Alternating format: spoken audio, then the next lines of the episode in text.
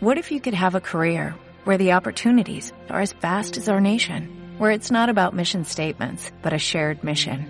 At U.S. Customs and Border Protection, we go beyond to protect more than borders, from ship to shore, air to ground, cities to local communities. CBP agents and officers are keeping people safe. Join U.S. Customs and Border Protection and go beyond for something far greater than yourself. Learn more at cbp.gov/careers.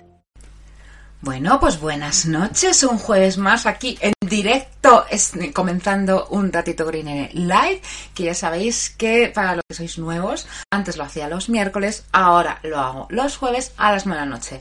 ¿Por qué? Porque a las 9 de la noche os podéis poner todos, conectar todos, todo el mundo a cenar a sus queridos rumbeles, eso es en España. Si estáis lejos, pues no sé qué hora. Aviso a los de Evox que voy a hacer ruido. Ya, Menos mal, es que si no, no veo bien los mensajes, estoy poniendo eh, bien el, el, móvil. Y nada, daros la bienvenida a este ratito con Irene, daros la bienvenida a la gente de Ivos, que aunque no me veáis en directo, pues me vais escuchando pues en un ratito con el coche, un ratito mientras, no sé, hacéis la cena, o un ratito mientras que no tenéis nada que hacer mejor que escuchar la voz de vuestra querida que es una cosa que a mí me hace como mucha ilusión. ¿Qué queréis que os diga? Así que vamos a comenzar este ratito con Irene diciendo espero que estéis preparados para la Navidad, que llega la semana que viene, que nos dé un parranque en estas fechas navideñas y os aviso que el programa de Santi Camacho va con un especial mío de Navidad y que el domingo eh, voy a subir un podcast súper interesante hablando de las emociones de la Navidad pero no voy a hablar de la tristeza, que voy a hablar un poco, obviamente, y de la alegría, sino que voy a hablar de otras emociones como es la ira, como es el asco, como es el miedo, aquellas emociones que parece que es que las olvidamos y que solo damos cabida o a la tristeza o a la alegría en Navidad. Así que avisados quedáis, espero que os guste el podcast del domingo y también el de Santi Camacho, que es como más mmm, de andar por casa en el sentido de qué hacemos con nuestra vida cuando se nos presentan un montón de situaciones.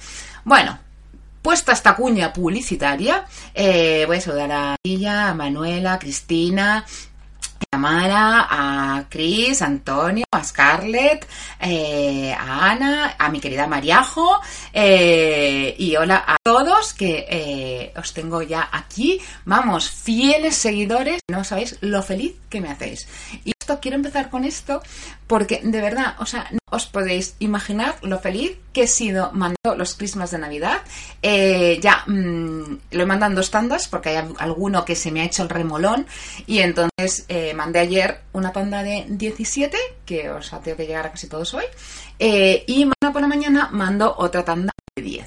Así que espero tener 27 Christmas de vuelta y que da igual que sea Navidad o no, es decir, que si llega más tarde del 25, yo lo voy a recibir con la misma mmm, cariño, alegría todo lo que puede suponer estos. Y de verdad que no sabéis lo feliz que y fijaros que me tengo que levantar súper pronto por la mañana para irlos. Yo sé que mi letra es mala, así que os pido perdón, porque eh, yo soy zurda y tengo el ligamento este roto de la mano izquierda. Entonces, entre que mi letra es un poco así de aquella manera de médico y que además tengo el tema del ligamento, pues yo os pido perdón por esta letruji. Pero bueno, mi intención era mandaros un cachito de mí a los hogares que me lo habéis pedido y que vuelva ese cachito vuestro todo el tiempo. Y no, yo no practico los Christmas. Yo os dije que os mandaba el miércoles y mandé la primera tanda que todo el mundo me lo pidió y ya me faltan los, eso, los regagaos, eh, que se han hecho un poco los remolones y han dicho yo también, yo también. Y eso ya va mañana. Así que nada, he sido súper feliz haciéndolo y voy a ser mucho más feliz mmm, cuando sean mmm, devueltos al hogar. Así que nada, hola Bego, hola Adriana, hola Mami. Y quería empezar contestando porque esto, eso, no esperéis para el año que viene, ¿eh? porque el reto es este año, no para el 2021, ni el 22, ni el 23. Hola, Anchita, ya estáis aquí las. Y Isabel, buenas noches, que ya te echaba de menos. Entonces voy a empezar con una pregunta que, que, que me ha hecho mucha gracia, pero que me lo preguntáis todos, que, que es Alfredo que me dice, ¿de dónde sacas tanto tiempo? ¿De dónde sacas el tiempo para tantas cosas? Eh, es impresionante cuánta energía. Y aquí os voy a dar el truco del almendruco. ¿De dónde saco el tiempo? Pues porque organizo muy bien el tiempo. ¿Y cuál es el segundo truquillo? Pues que no pienso. Básicamente, no pienso en aquello que es obligatorio que tengo que hacer. Es decir, yo mañana me tengo que levantar a las seis y media de la mañana porque mi querido hijo tiene que ir al colegio a una hora y media de mi casa. Por lo tanto, yo puedo estar diciendo qué horror, qué horror, qué horror. No, no lo pienso, me pongo el despertador y lo hago. Yo podría decir, ay, qué de gente tengo en consulta, pero no, tengo gente en consulta. Gracias a Dios, que no falte, podéis seguir viniendo. Ya sabéis que atiendo toda España, parte del extranjero y cualquier lugar del globo terráqueo que hable español. Eh, con las online, así que no me quejo, simplemente.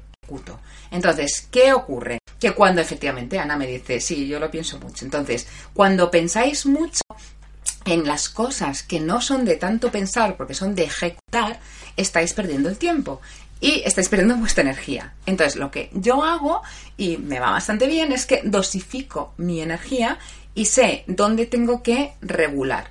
Para ello, ¿qué hago? Pues intentar pasar mmm, tiempo conmigo misma y analizar de una manera tranquila y no agobiada eh, qué gasto energético tengo para una cosa o para otra. Por ejemplo, si yo un jueves tengo consulta de 10 de la mañana a como hoy que voy a terminar con vosotros a las 10 de la noche y que llevo pues exactamente pues 12 horas trabajando, eh, tengo que saber cómo recuperar esa energía. Entonces me duermo pronto, el final intento descansar lo que puedo, eh, intento ir al gimnasio para que mi cuerpo se mueva. Es decir, intento saber qué formas en mi caso, que esto aplicaroslo a vosotros, por supuesto, que esto os lo digo para que os lo apliquéis a vosotros, podéis recobrar esa energía que, que gastáis. Y sobre todo tenéis que saber cuánta energía invertís en cada cosa que hacéis. Por ejemplo, yo sé que la consulta me requiere un nivel energético muy alto, un gasto energético muy alto, que tengo que estar muy concentrada durante las 12 horas. No puedo estar cansada o no puedo estar mmm, eh, en otras condiciones porque si no, no rendiría. Entonces, ¿dónde aflojo? Pues por ejemplo, aflojo, os pongo un ejemplo, pues ayer mm, en la clase de Zumba, pues no me metí en la difícil, me metí en la fácil, que era como para abuelas, porque yo ayer decía, madre mía, ¿en qué clase me he metido de abuelas?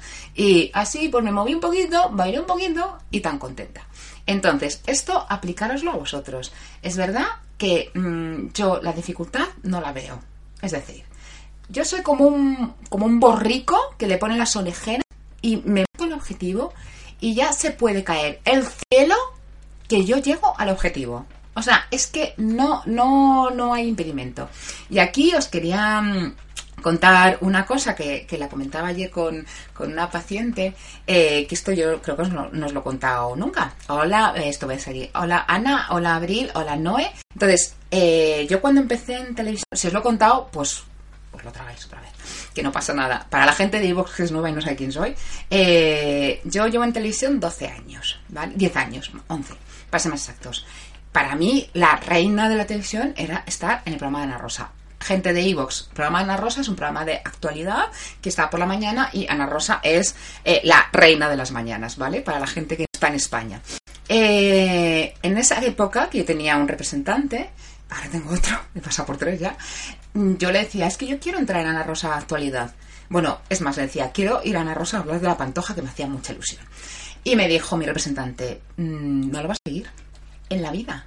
En la vida vas a conseguir estar en Ana Rosa. Entonces, quítatelo de la cabeza. Yo, que soy la cabezota, dije, mmm, vale, ok, esa es tu opinión, pero la vida cambia, que esto es un poco lo que os quiero transmitir. La vida cambia, las circunstancias cambian y no sé en qué momento van a cambiar. Así que lo que hice fue irme al gimnasio, esta, a, a quería, me fui al gimnasio y cogí y dije, pues me metí en la cabeza, focalicé el tema de Ana Rosa y yo en mi cerebro solo estaba, voy a estar en el programa Ana Rosa colaboradora. Así, tiki, tiki, tiki, tiki, tiki, tiki, tiki. O sea, a lo que viene a ser, me daba exactamente igual el no, me daba exactamente igual el es imposible, me daba exactamente igual el no lo vas a conseguir, me daba exactamente igual nada. Yo solo era mi objetivo, mi objetivo, me daba igual.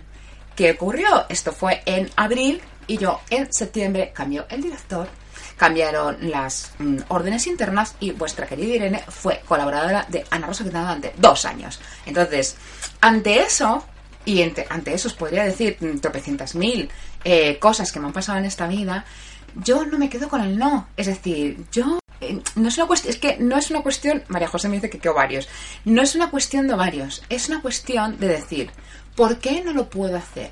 Si tengo la competencia, tengo la cualidad, tengo, tengo, la, tengo las características y el conocimiento para poder estar ahí.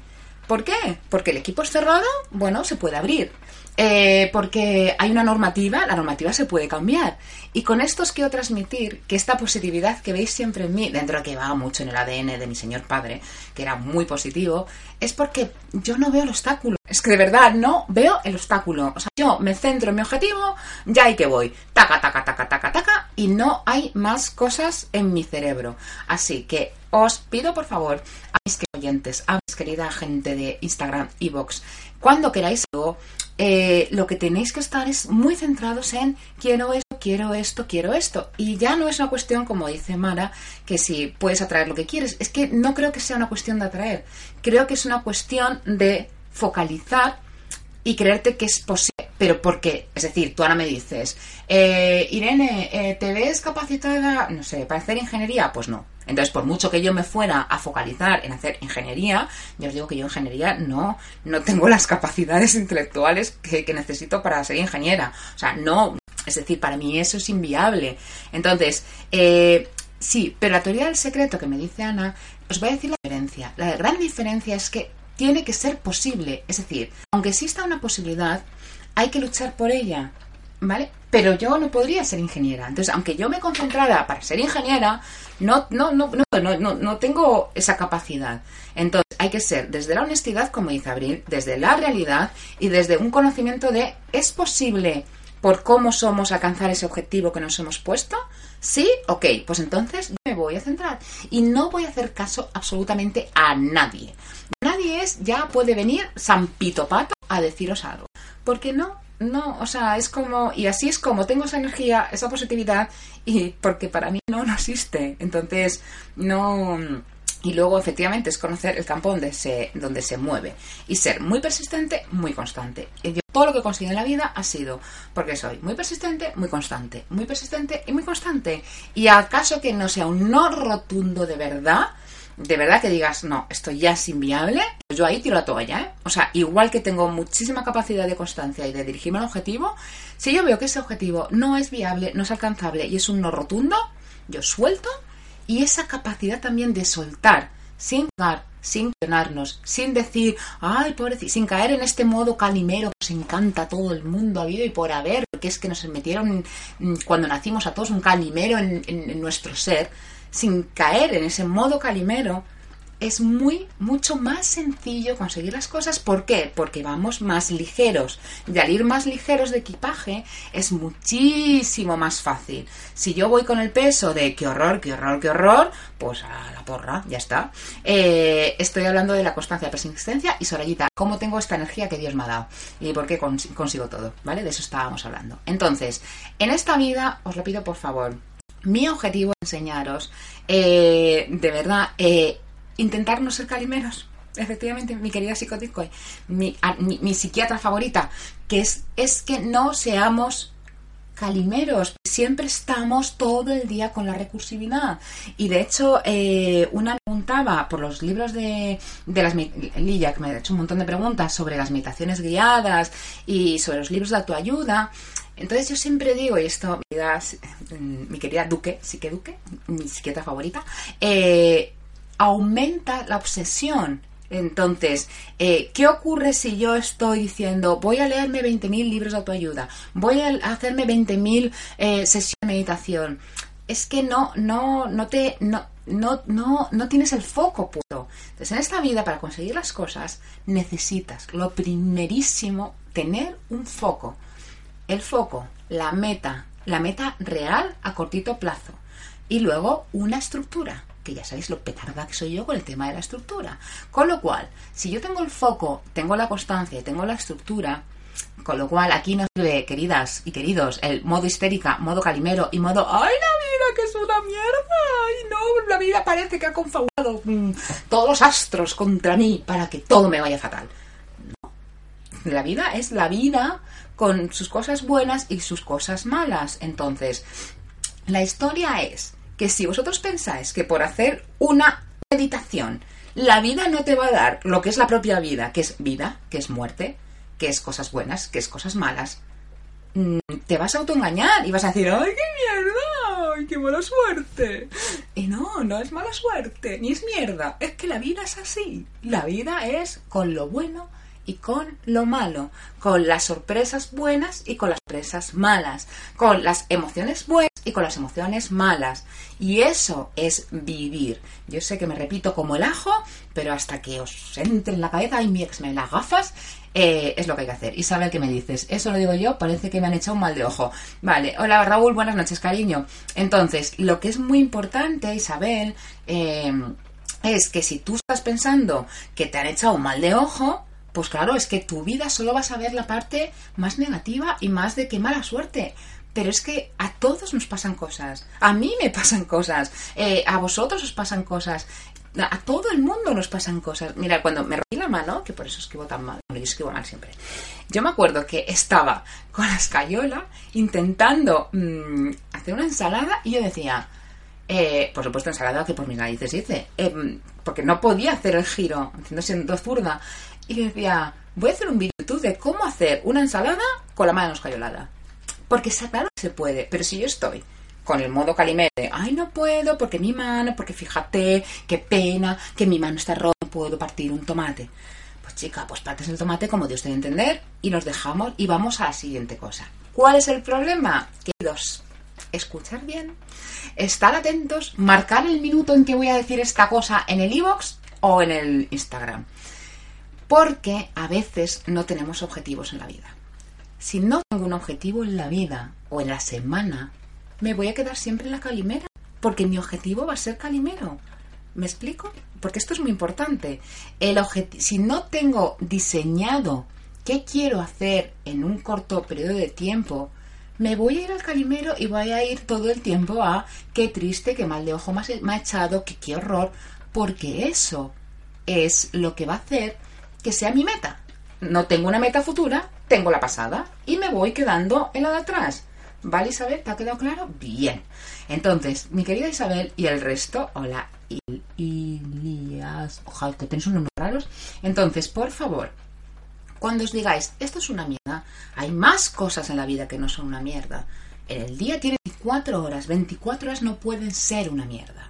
¿Vale? No hace falta, efectivamente, como dice Arancha, grandes objetivos, cosas pequeñas, cosas del día a día. Por ejemplo, mandar un crisma a vuestra Irene que tanta ilusión le hace. Por ejemplo. Entonces, cuando por ejemplo Mara me dice, me marco objetivos semanales pero no lo consigo hacer. Pues bien, Mara, si tú te haces un objetivo semanal y no lo consigues hacer, es porque no estás marcando bien el objetivo. Marca objetivos pequeños. Objetivos pequeños es voy a dar una vuelta de 15 minutos ya está, no hace falta que construyamos el, no sé, la Torre Eiffel, ¿vale? No hace falta mm, grandes cosas, pequeñas cosas. Voy a ir por el pan todos los días, por ejemplo. ¿Qué objetivos? Entonces, revisa tus objetivos para acortarlos, porque si no lo puedes hacer es porque entonces no, no te estás, te estás eh, desbordando en lo que es tu objetivo. Eh, entonces, Raúl me dice, llegué a tener una tendinitis que partir una barra de pan era un suplicio. Pues efectivamente, pero tú te puedes quedar en el límite o puedes decir, ok, no puedo partir una barra de pan como la partí hasta ahora, voy a buscar una alternativa diferente. Y si buscas la alternativa diferente, está, os aseguro que está. Igual a un precio que hay que renunciar a ciertas cosas, de comodidad o de modo calimero, y está. Buscamos y está. Y os lo aseguro que está. De hecho, ese es mi trabajo en consulta. Es vamos a buscar alternativas que tú no estás viendo. O sea, el trabajo terapéutico en, un casi os diría 70% es te voy a dar una amplitud en mirada de cosas que no se te ocurrían hasta ahora y ahora se te empiezan a ocurrir porque tú estás enfrascado en, en, tu mundo y en tu mapa mental y en tu juicio. Entonces necesito sacarte de ese mapa mental y de ese juicio, que es importantísimo. Eh, pero, a ver, Arancha dice eh, que nos lleve a donde queremos en la vida. Claro, es decir, pero si hay gente que no tiene eh, juicios, perdona, juicios, metas muy a largo plazo, me acuerdo Cristina cuando nos lo preguntó, bueno, pues metas pequeñitas, comprar el pan es una meta maravillosa.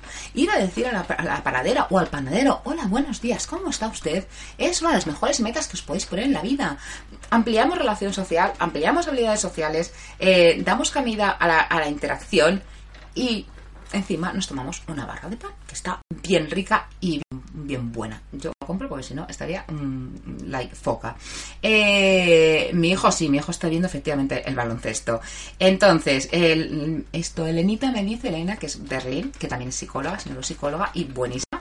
Eh, exacto. Y la gente ve también tu vida desde fuera. Es decir, aquí supongo, Elena, que hablas del juicio, de que es lo que hablábamos en el episodio de la autoexigencia cómo continuamente sentimos que nos juzgan. Y esto es un horror.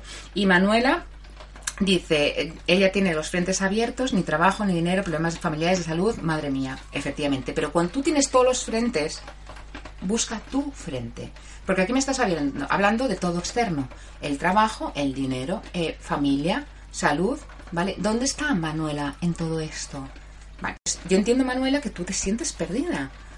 ¿Dónde puedo conectar para que tú empieces a tener un mínimo de sentido? Mínimo sentido es que todos los problemas piensa que hay cosas que no dependen de ti.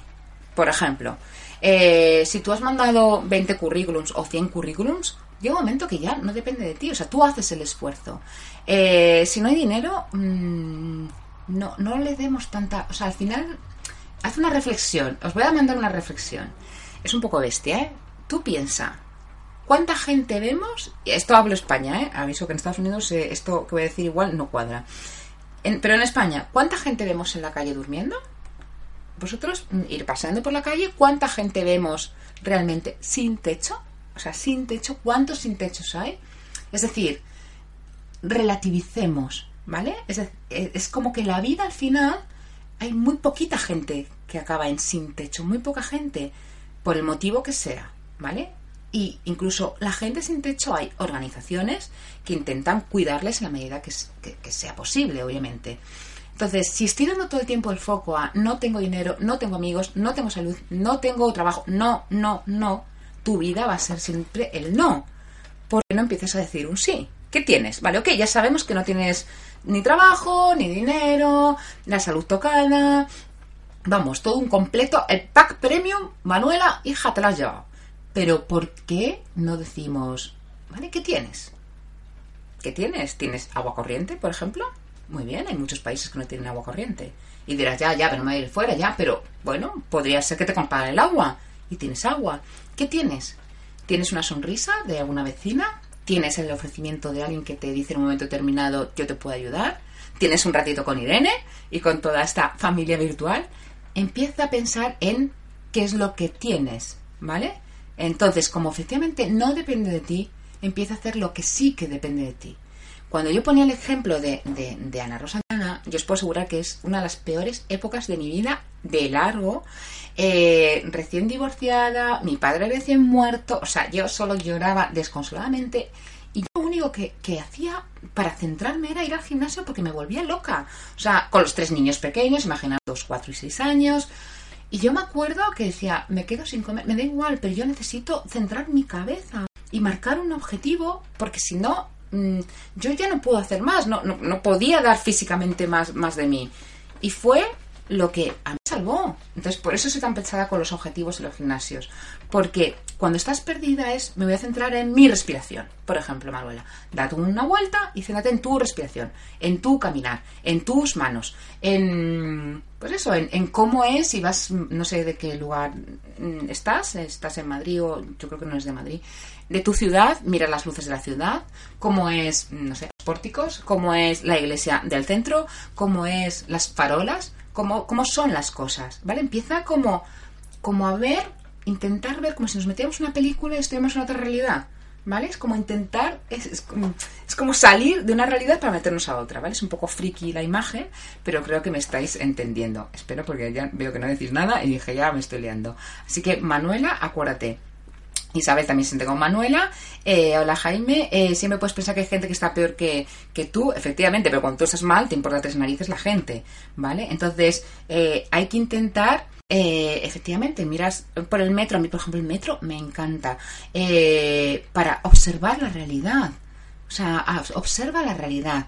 Y, sobre todo Manuela, y para todos los que estáis, Isabel también está así, pensar que todo el mundo sufre. Todo el mundo sufre. Nadie se libra en esta vida. Eso uno. Dos, importantísimo. No comentéis vuestra situación de mierda. ¿Vale? Y lo digo así de clarito para que todo el mundo me escuche. No la comentéis, porque a la gente no hay cosa que más le guste que ver que alguien está sufriendo. Es inconsciente, es una cuestión de ego, porque a la gente le encanta sentirse superior a otras personas. ¿Vale? Entonces, eh, todo callados, boca, no se cuentan las miserias. No se cuentan, porque a la gente le encanta escuchar miserias. Entonces no escuchéis, no, no habléis, nada.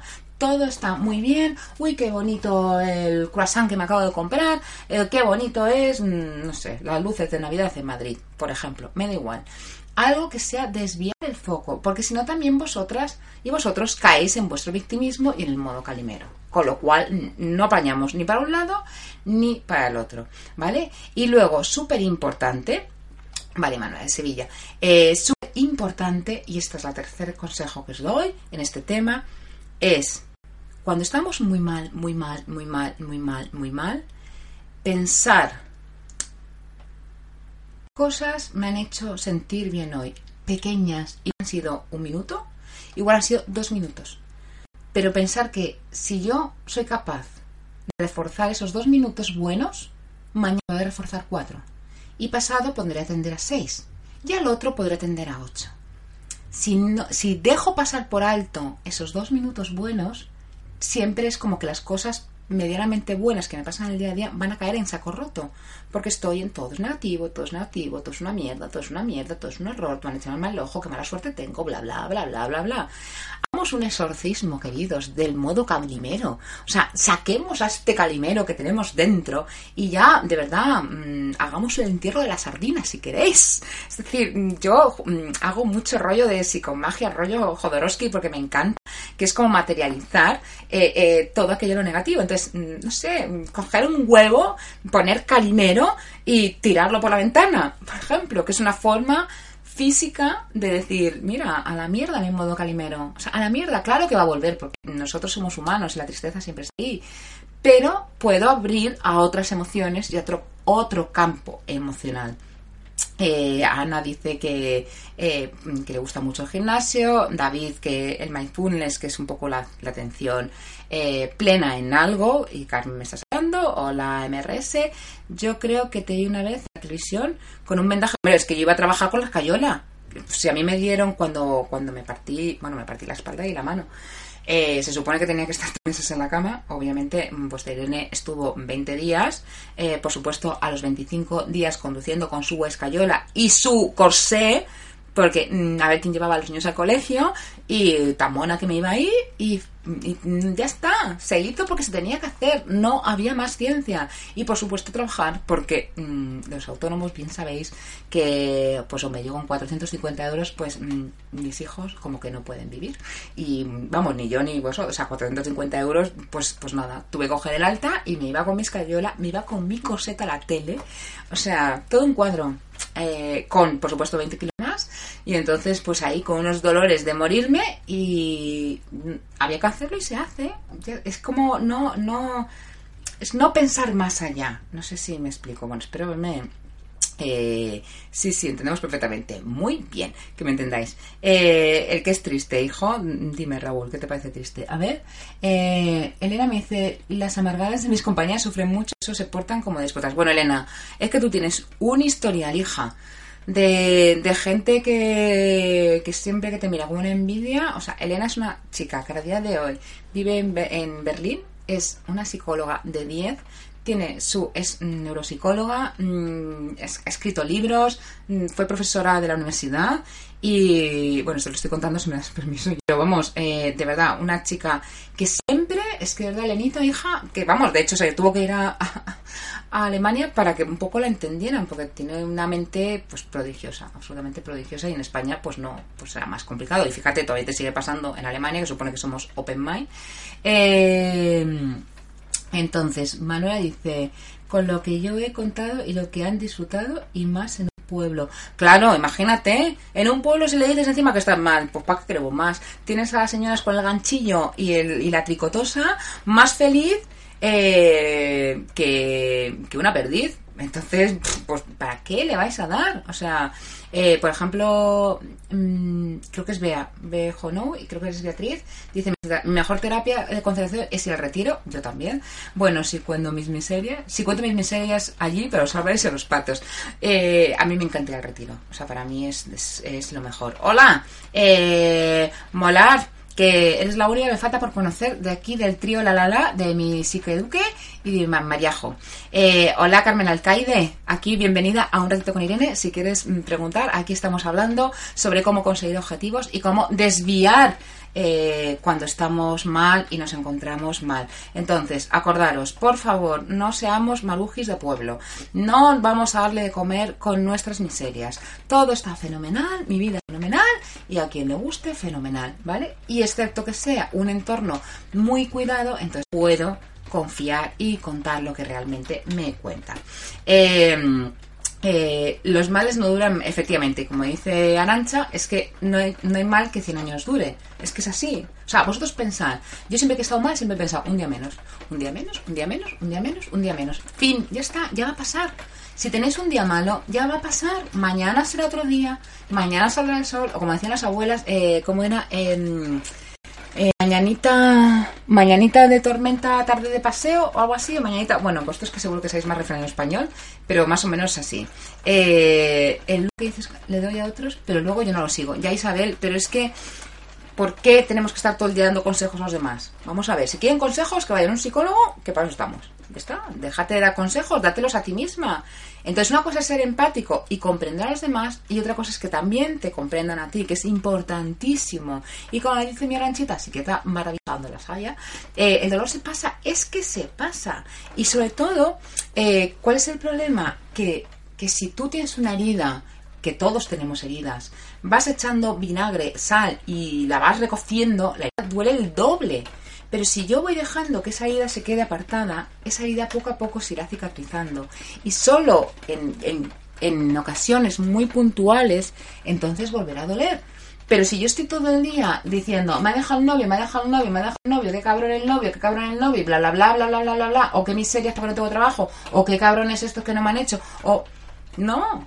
Entonces, de ahí la importancia de reinventarse, de, de, decir, ok, el dolor es humano, es que es necesario. Y muchas veces, gracias a ese dolor, podemos hacer otras cosas. Y necesitamos tener ese conocimiento nuestro de saber qué cosas, y yo me pongo muy pesada con esto, aporto al mundo. Entonces, eh, madre mía, ¿quién me ha dicho madre mía? Eh, sí, ya sabes, mi querida Rosita, la fuerza de voluntad que tiene vuestra Irene. Pero es verdad que esto es fuerza de voluntad, ¿eh? que de verdad, mmm, que no tiene, que no tiene más ciencia. Eh, eh, espérate, Elena dice, pero me cambio a trabajar en un equipo solo con hombres, estoy harta de cotillas.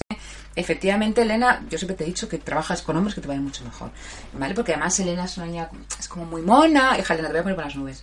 Eh, es que la piel de Elena es súper bonita, entonces, entre su sensibilidad, su ultra inteligencia, porque es un cerebro, Claro, es que la mujer entra en competencia enseguida. Entonces vete a un mundo de hombres que no te van a competir contigo y que te van a estar encantados y te van a apoyar siempre. Esto ya sabéis que siempre lo digo.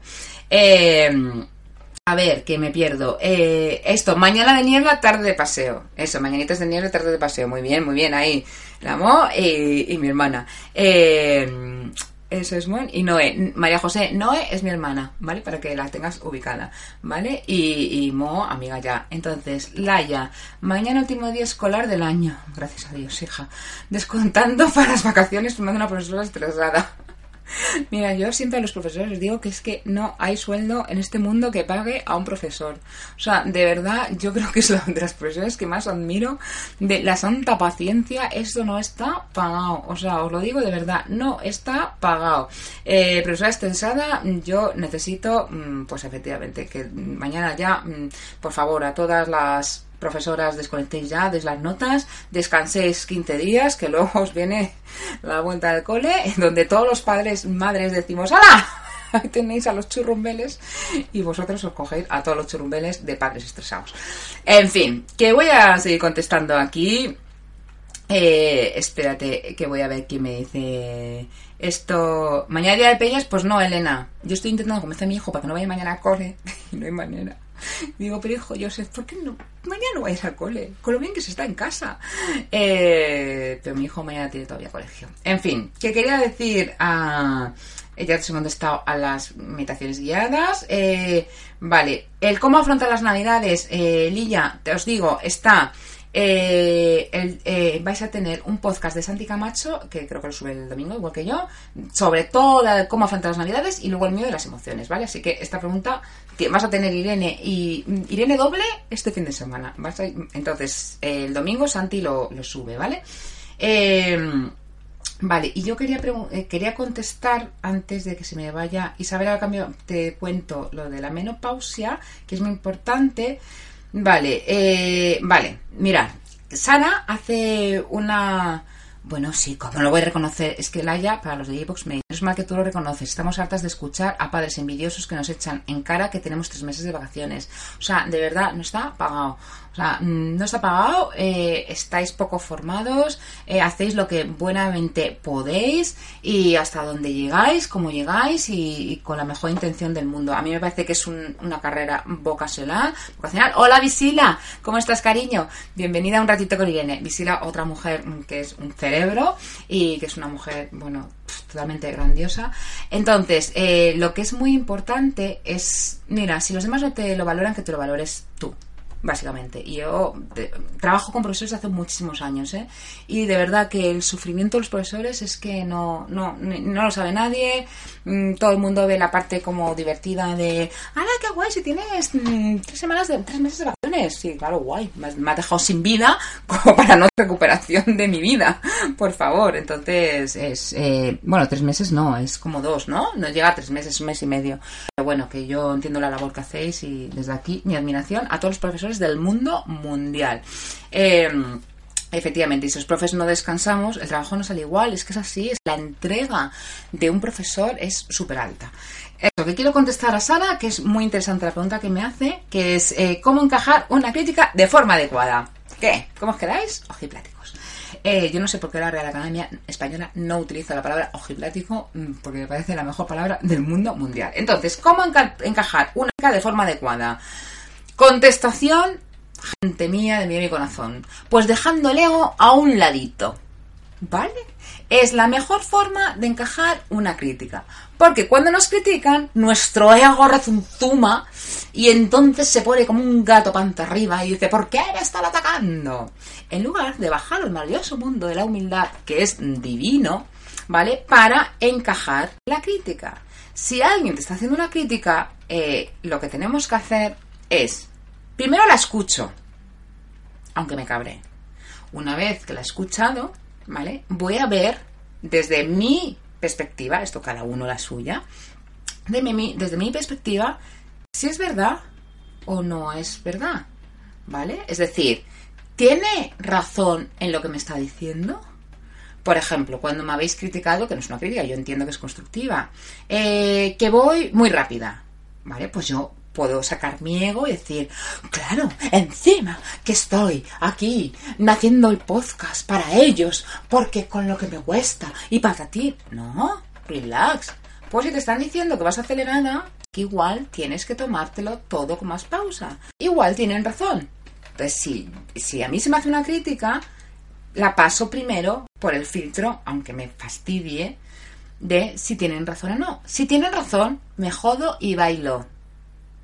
Me encantaría deciros una palabra más fina. No sé si esto está en la Real Academia Española, pero está en el lenguaje Irene.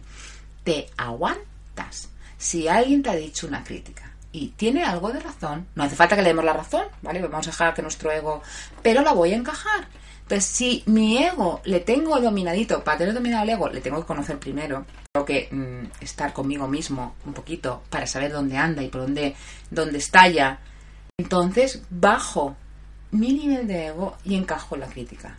Y tengo la libertad que si Pepito Pepita me han dicho que esa crítica eh, no me gusta, o sea, igual que me lo dicen, yo puedo decirte, pues hombre, esto me ha sentado mal que me lo digas, eh, te agradecería por favor que no, que no, que no, que no me lo vuelvas a decir. Es decir, que igual que el otro tiene la libertad de criticarte, tú tienes la libertad también de criticarle.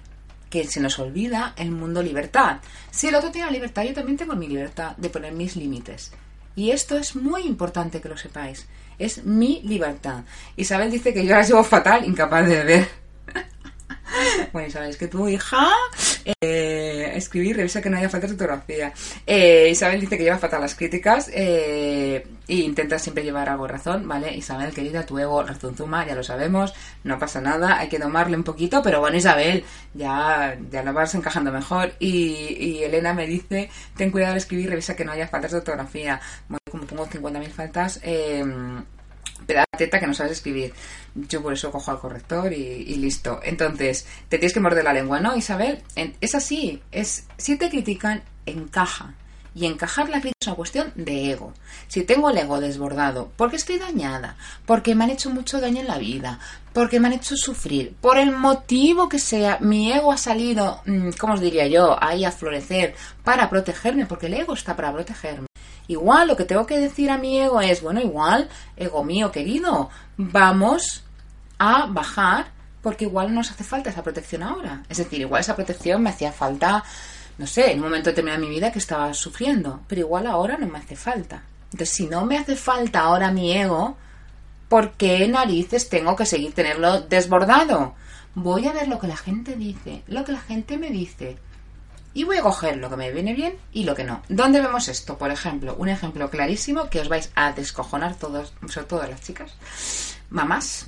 Eh, el momento suegra cuando se tiene hijos. Ese momento suegra, donde la suegra lo sabe todo y donde la suegra es la reina de la sabiduría en cómo coger a un niño, cómo hacer un niño y cómo mm, hacer todo con un niño, y tú que estás recién parida y que solo quieres asesinar a tu suegra, porque lo único que quieres es que el niño se calle porque está llorando. ¿Vale? Entonces, yo a las nuevas mamás les recomiendo siempre, tú escucha a tu suegra y no la contradigas. Tú que sí, que sí a todo. Tú sí, sí, sí, sí.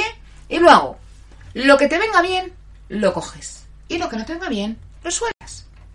Volar se está descojonando. ¿Cómo es ese momento donde la suegra, eh? No le cojas en manos, que se va a acostumbrar a los brazos. No le pongas el chupete, que se le va a, a desviar los dientes. O sea, estas cosas chorras que es como, mira, en paz, acabo de parir, es mi hijo, déjame que lo disfrute. ¿Vale? Entonces, esa crítica que nos hace daño, eh, yo siempre os digo, no hagáis caso o escuchar, vosotros decir que sí, que sí, que sí, que sí, y vamos a ver, igual tiene algo, tiene razón, o igual no. Le voy a dar una oportunidad a esa información, la voy a catalogar como una información, y esa información voy a ver si me cuadra o no me cuadra con mi esencia, con mi marido que lo tengo hasta al lado. ¿Vale? Maribel dice que está viendo que ella cuenta hasta 100. ¿Vale? Y seguramente la gente de Evox dirá, y yo hasta 200. Entonces, siempre las críticas, acordaros de vuestro ego, ¿vale? El ego lo bajamos, paseamos por un momento por la humildad, que es un mundo maravilloso, y igual que los demás nos pueden criticar, nosotros podemos decir hasta aquí, fin. Vamos, de hecho, yo soy bastante de las que se despide de la francesa porque hay un momento donde dices, mira, ya, o sea, paso directamente. Em, que tú eres suegra y tomas la determinación de callarte. O, por ejemplo, si tú eres suegra dices, mira, yo me callo o lo digo de una forma discreta y son momentos así como más mm, de tensión, entonces, bueno, mira, pues tú siempre, si lo dices desde un momento amor y un momento tranquila, está, está bien. Mi querida Sara, llevo media hora hablando de tu pregunta de cómo encajar las críticas, así que luego das al rebobinar, que se acaba de conectar ahora, la pregunta de Sara. Eh, y luego, eh, Manuela, que nos había contado antes de Mi vida es una mierda, eh, me preguntaba cómo dejar de autoinmolarte, es que me, esta, esta, esta, pregunta me chifla, cómo dejar de autoinmolarte yendo detrás de tíos tóxicos y pasotas que ni te gustan en realidad. Muy bien, querida, no se puede describir mejor. Pero más, lo que más me gusta de esta frase es que ni siquiera te gustan en realidad. Cuando tú tienes esa sensación que ni siquiera te gustan, esto aplicable a hombres y a mujeres, es porque tienes una necesidad, efectivamente, de falta de autoestima. Muy bien, Manuela, muy bien ahí. ¿Has visto? Entonces, si yo tengo una falta de autoestima, voy a empezar a arreglar mi falta de autoestima, voy a empezar a confiar en mí y por lo menos, ya que me voy a inmolar con un tío que me mole, por lo menos que me mole hija. ¿Sabes? Es decir, ya que me voy a, sufrir, pues por lo menos que me merezca la pena. Pero si encima ni siquiera te gusta, eh, es como intentar eh, en la destrucción. Entonces, hay un problema de autodestrucción y de auto boicot. Y eso es lo que tienes que revisar. me dice, yo ya no puedo con quién según quién. Después de 20, eh, después de 20 años una frase, una frase llena el vaso. Efectivamente, yo estoy de acuerdo con David. hay momentos donde dices, mira, ya, pro, a tomar viento, ya, ya. Ya, es que ya, yo ya ni, o sea, yo hay gente que a día de hoy no me hablo, pero es que ya, es que ni doy explicaciones, porque es como, mira, es que no te voy a dar explicaciones, porque me parece como, como, como hasta absurdo. Es que si no te has dado cuenta todavía mm, de que no soy imbécil, porque una cosa más me fastidia que me traten por imbécil. O sea, es algo que es que yo no puedo con ello. Eh, entonces, efectivamente, me dice mi hermana a resetear. Eh, y sigo, que me había hecho... Vale, entonces, Manuela, te ha quedado claro, ¿verdad? Que tu querida autoestima hay que trabajarla. Vale, eh, luego, eh, aquí hay un ser mm, súper divertido que se llama Aubor. Por favor, ¿me puedes explicar mm, los emoticonos que me has puesto? Gracias. En algún momento de tu vida es que me pone emoticonos de preguntas y no me entero. Eh, mi querida Mariajo, que me habla que ya no, que no es por no participar, pero nunca se le ocurre preguntas serias. Si tú, Mariajo, estás ahí dando salseo, si tú y Psicoduque y, y, y Moar estáis ahí que siempre estáis, entonces no hace falta vuestra participación, no falta ni que me preguntes. Pero quien, quien sí me pregunta es mi querida Eva, que ahora mismo estará estudiando, que me dice cómo mantener la motivación ante un proceso. Entonces, eh, ahí le has dado, me ha costado, pues eso lo hago, eso hago Irene, vale, lo que hago yo, ¿no? O sea, trau, o sea, no, es que yo ya no tengo edad, fijaos, tengo casi 50 años y la gente me está escuchando por Evox, lo mismo le digo. Yo hay cosas que de verdad, llega un momento que digo, Mm, no me estáis viendo. Entonces, cuando ¿cuántas veces decís vosotros que no me ve? No, no, estoy siendo invisible. Entonces, también parte, es responsabilidad nuestra hacernos visibles. Entonces, ¿cómo te haces visibles? Pues yo digo, sí, a tomar viento. Hala, se acabó. Pero ya ni explicaciones, ¿eh? ya no doy ni explicaciones, porque para qué. Entonces, eh, mi Eva, que me dice, ¿cómo mantener la motivación ante un proceso? Vale, la motivación eh, está ligado eh, con una cosa maravillosa que se llama bioquímica, que vosotros bien sabéis, mi querido David, mi querida Aranchita. Entonces, la motivación.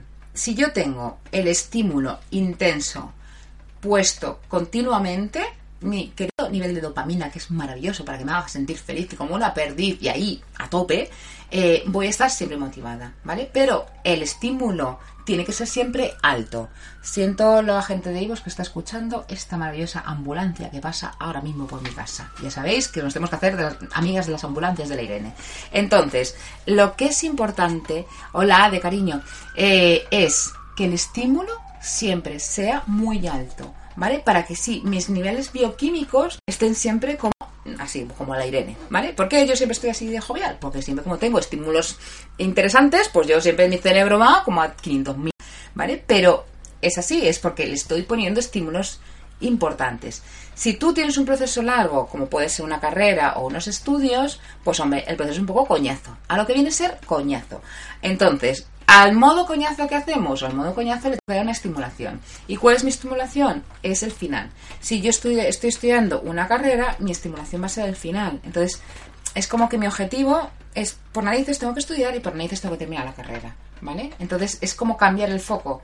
Volvemos otra vez a la parte de, de poner el foco en algo que nos interese importantísimo. Entonces, la motivación en el proceso, tienes que saber que un proceso sí va a ser un coñazo, por regla general. Vamos, si un proceso que sea light, me avisáis, porque yo todavía no lo conozco. O sea, los procesos son duros, son coñazos, son aburridos, son tediosos, son de mandarles a la porra. Por eso se llaman procesos, porque, porque vas procesando diferentes tipos de información y diferentes tipos de estados emocionales. Si no, se llamarían de otra manera. Entonces, la motivación es, te tienes que centrar en el final del proceso. ¿Cuál es tu objetivo del proceso?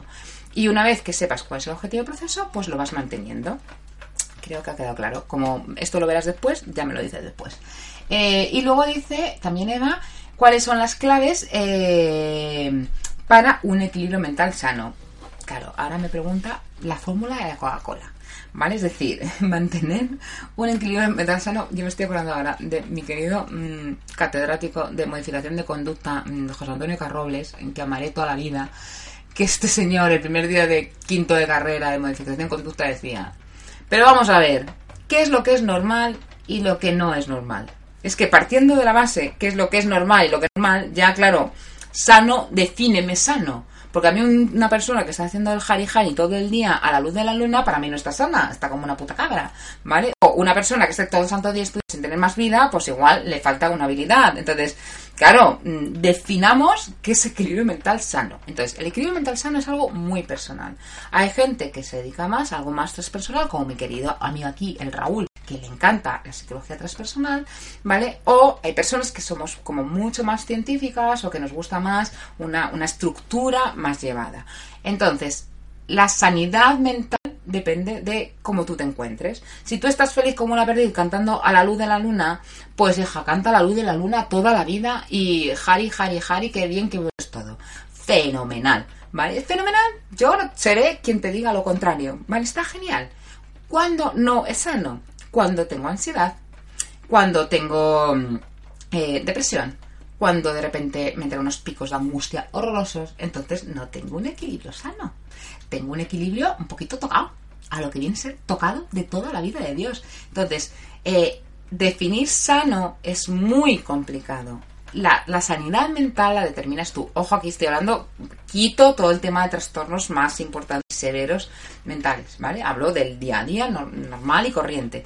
Entonces, ¿cómo puedes poner un equilibrio sano? Primero define qué es lo que es ser sana para ti, define qué estado o qué nivel de sufrimiento o de ansiedad es adecuado para ti, porque todo esto lo tenemos todo el mundo, y que no te paralice. En el momento que tu estado de ansiedad o de angustia te paraliza, ya empieza a ser insano. Y entonces ahí tendrás eh, maravilloso mundo eh, de, de, la Irene, donde puedes una Irene en tu vida y entonces ya te hace clac, clac, clac, clac, clac, clac, vamos a reequilibrarte. Y lo que hago en consulta, eh, por lo menos yo personalmente, es equilibrar con tus concepciones y tus objetivos y el panorama que tienes en tu día a día es como hacer como un mix y un puzzle maravilloso para ir mm, cuadrando un objetivo que de salud mental y encontrarte mejor. ¿Vale? Dice, yo leo más ciencia que pues Raúl ya se protesta. Eh, es que Raúl es un, es un chico que lee todo, porque es verdad, porque lee todo y, es, alucinante la capacidad de, que tiene de integrar todo. Entonces, querida Eva, queridos todos, espero que os haya mm, eh, eh, informado de que las claves para un equilibrio mental sano depende de uno mismo que se defina mentalmente sano. Si yo estoy muy estresada pero vivo feliz como una perdiz, a mí que me dejen tranquila.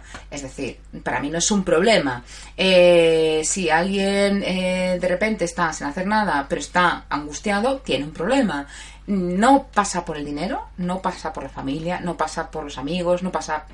Pasa por un estado más íntimo, la salud mental. Y es si tu coherencia, para mí la clave está en la coherencia de lo que tú eres, que para eso obviamente necesitas un proceso de autoconocimiento, la coherencia en lo que tú eres con lo que en la realidad física que mantienes. Por ejemplo, si yo os digo todo el tiempo, eh, esto mm, quiero llegar a un montón de gente con mi voz, no sé, os pongo este ejemplo, eh, si a mí las puertas de la tele de la radio se me cierran y me quedo en mi casa llorando, no estoy siendo coherente. No estoy siendo coherente con lo que yo soy. No estoy, no estoy en coherencia. Yo hago un podcast y entro en coherencia con mi esencia. Entonces, mis podcasts, mi ratito con Irene, vosotros, los Christmas, entran en coherencia con mi ser. Y así es como tengo una salud mental medianamente decente. Vamos, eso dice a comidas, pero bueno, que a vosotros os parece divertidísimo, pero es intentar ser coherente. Para mí es lo que dice Arancha, coherencia entre emoción y acción, entre lo que soy y lo que muestro. Si yo digo que soy vegetariana y me pongo a comer mm, chorizo de Pamplona todos los días, no soy coherente. Si yo digo que quiero ser una persona humilde y me compro un Ferrari, no estoy siendo coherente. Si yo digo que creo en la meditación y luego estoy todo el tiempo ultra mega activa, mm, igual no estoy siendo coherente. Entonces hay que intentar buscar siempre esas coherencias. ¿Os ha quedado claro? Yo me enrollo.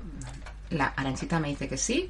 Eh, bueno, Aranchita, que te llamo Aranchita, que nunca te he preguntado si, si no te importa que te Aranchita. Yo soy muy de, diminutivo. Igual que nunca me vais a escuchar decir hombre y mujer. A mí me vais a escuchar decir chico o chica, aunque tengáis 80 años. Porque soy así feliz. Porque yo vivo en la eterna mm, juventud. Y entonces en la juventud somos chicos y chicas. No hay hombres y mujeres. chicos y chicas. Y y Arancha, la llamo Aranchita y digo, a ver si, porque hay mucha gente que odia los diminutivos. Y yo, mm, yo os pido perdón, ¿eh? Aviso. Bueno, si Arancha se ríe, es que bueno, pero tú dímelo, ¿eh, Arancha? Eh, entonces me dice, eh, ya, Raúl, pero es que hacer un podcast de la coherencia cardíaca, yo no domino el tema de coherencia cardíaca eh, como para hacer un podcast. O sea, ni de casualidad. Entonces, yo los podcasts me gusta hacer podcast que domine la materia en, pues, en una gama amplia. Pero meterme en asuntos que no son de mi terreno, que son o que sí, puedo estar de acuerdo, pero, pero no me da para un podcast. Y luego intento siempre, sabéis que los podcasts sean de un interés muy general. Eh, y, pero bueno, algún, día igual me lanzo a la coherencia cardíaca. Pero de momento, Y luego, ¿qué me dice Vale, y con esto quiero terminar. Eh, eh, vale, Lilla, que estás por ahí. Lo que no entendí es cuando me dices, podrías hablar sobre la no relación tóxica de madre e hija. Es decir, cuando es todo lo contrario, cuando una relación es tóxica. Mm, porque no entendí bien la pregunta. Y luego Isabel me dice, cambios psicológicos en la menopausia. Eh, que dice, tienes el don de exaltar lo bueno de las personas. Es increíble, enhorabuena. Y nos hablas con tanto cariño que da igual cómo nos llames. Ay, gracias, Aranchita. Es que, es que Arancha es como tan mona. Entonces que me sale decir Aranchita porque es que me la llevaría a mi casa aquí.